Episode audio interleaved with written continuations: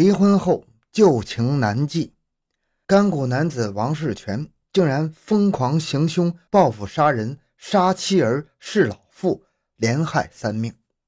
欢迎收听由小东播讲的《甘肃甘谷灭门惨案》，男医生连杀三名亲人。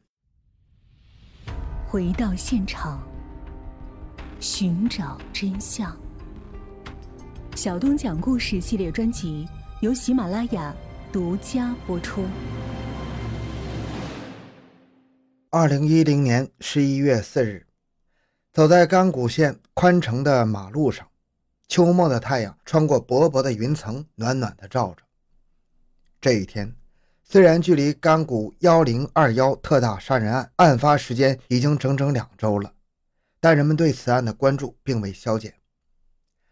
才三十三岁呀！正是人生中最美好的年华，那么好的一个人说没就没了，总感觉像做梦似的。文文的一名同事深感惋惜地说：“连日来，无论与文文认识与否，凡是知道此事的人都在议论。文文是幺零二幺案中的一名遇害者，生前在县直某单位上班。去年九月，由于夫妻感情不和，她和丈夫离了婚，带着不满四岁的儿子一起生活。”母子俩暂时住在孩子舅舅一套闲置的房子里。案发当天下午，远在外地上班的孩子舅舅突然接到一条姐姐发来的信息，大意是：家里老人以后就全托付给你了，我的事你们不用操心，我可以解决。接到这个莫名其妙的信息，文文的弟弟百思不得其解。过了一会儿，他拨通了姐姐的电话，但电话一直没有人接。他突然觉得情况不妙。连忙给在县城上班的媳妇儿打了电话，让她回去询问详情。文文的弟媳妇儿火烧火燎的赶到文文家时，一切都晚了。姐姐和小外甥一动不动地躺在家里，怎么都叫不醒。弟媳妇一边拨打幺二零求救，一边转告家人。经县人民医院急救人员诊治，发现两人早已经无生还希望了。母子俩猝然离去，令家属悲痛欲绝。当晚六点，母子俩在抢救前死亡。县医院向甘谷县公安局城关派出所及时报案，而在两个小时前，甘谷公安局姚庄派出所接到了县中医院报案，该院职工王世全持充气筒外壳将医院财务科工作人员林哥等三个人打伤，其中林哥颅内出血，昏迷不醒。几分钟之后，仍在医院逗留的犯罪嫌疑人王世全被县公安局民警控制，案件调查随即展开。民警调查走访，意外发现，死者文文母子竟是行凶者王世全的前妻和儿子，这让办案民警心头疑团顿起。两起貌似无关的案件，也因与王世全有关而变得扑朔迷离。据调查，犯罪嫌疑人王世全现年三十六岁，出生于甘谷县新兴镇磐石村。十七年前，母亲因病去世，父亲含辛茹苦的一手将他和弟弟妹妹拉扯养大。案发前，他是县中医院的职工。案发当晚八点，当民警赶到磐石村犯罪嫌疑人父亲住处外围走访的时候，竟发现王世全年近六旬的父亲也惨死在家中。短短的一个下午，两案三条人命突然消失，而另一案的受伤人员仍在抢救当中。消息一经传出，立即在县城炸开了锅，案件立即引起了甘谷县委县政府的高度重视。县上领导责成县公安局迅速破案。案发当晚，专案组成立。十月二十二日，在调查取证的基础上，办案人员将三案并案侦查。从案发当晚到二十二日夜间，犯罪嫌疑人王世全面对民警的讯问，始终是一言不发。扛了一天一夜之后，他终于顶不住巨大的心理压力，如实的交代了他连杀父亲和妻儿三人之后，又打伤三名同事的作案过程。根据他的交代。他杀害前妻和儿子的动机，竟是他向前妻提出复婚的要求遭到拒绝。更为残忍的是，在恶警致死前妻的过程中，年仅四岁半的儿子在一旁不停的哭闹，也遭遇父亲毒手。掐死母子俩之后，他又拿起了前妻的手机，模仿前妻的口吻给七弟发出信息，之后赶到老家和单位继续行凶。办案人员告诉记者：“以往案件发生之后，我们都是结合现场的人证物证。”根据掌握的嫌疑对象进行调查摸排，以证据锁定人犯，寻找案件突破口，也就是由案到人的过程。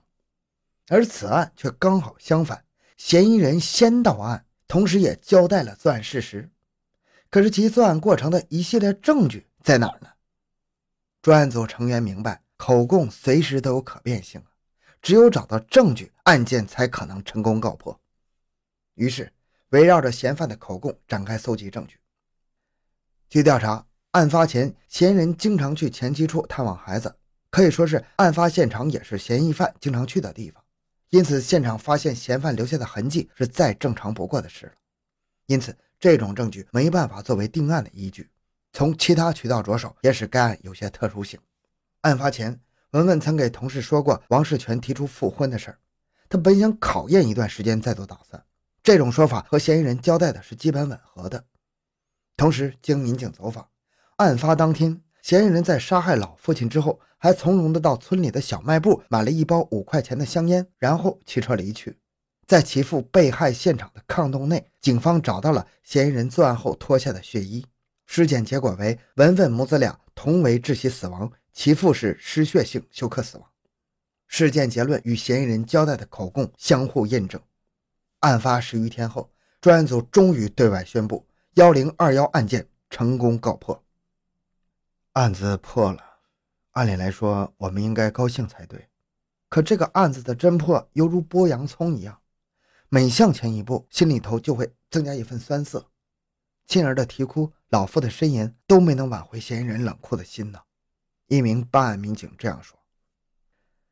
十一月四日，正是王世全父亲遇害两周的忌日。中午十二点，记者来到其家中，发现院内的三四名亲戚神情悲戚。死者已经出嫁的女儿领着孩子正在忙着祭奠事宜。一位亲戚告诉记者，死者在村里活了大半辈子，从来没和人红过脸，是个地地道道的老好人。十几年前老伴去世之后，他一个人含辛茹苦地将三个孩子拉扯成人。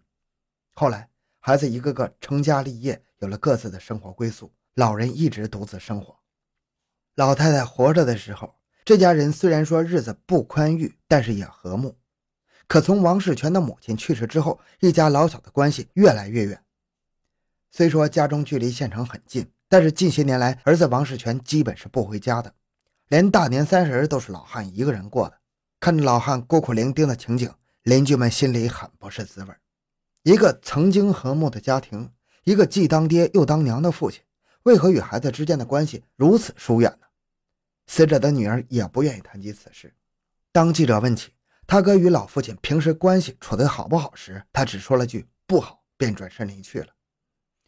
磐石村的村支书张忠娃说：“案发当晚六点多，由于王世全在县城打了人，民警打电话让我通知其父亲陪被打伤的人去医院治疗。我来到他家，却发现房门紧锁，我找了好几圈没找到。街坊邻居也很纳闷，都说老汉平时从来不串门。”我感觉不对劲儿，将情况报告了公安局。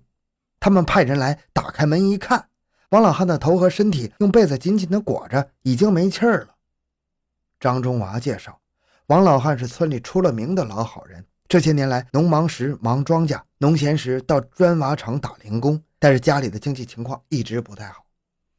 案发前住的几间房子还是娃娃们小的时候盖的，即使这样，老汉仍然很要强。硬是供着儿子王世全上了中医学校，当时在村里来说也算是光宗耀祖了。可也怪了，自打他娃娃进城上学工作之后，几乎是不回家的。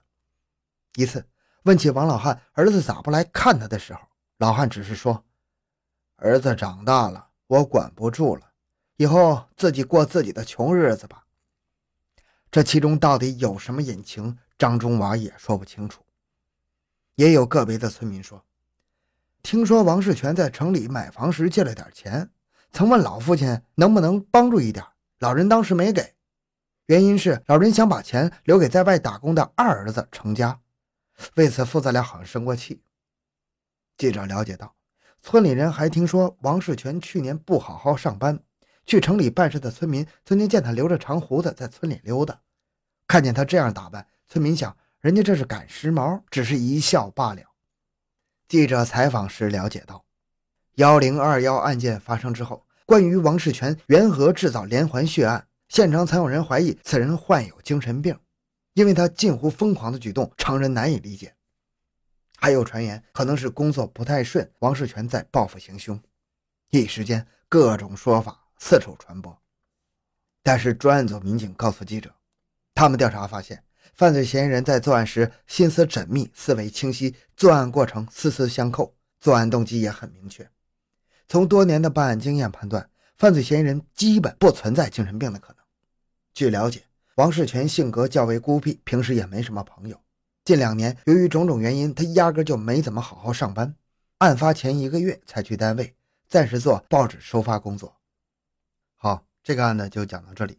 我没有找到这个王世全最终是怎么判的这个资料，这个和大家说一声抱歉。本期节目就到这里，小东的个人微信号六五七六二六六，感谢您的收听，咱们下期再见。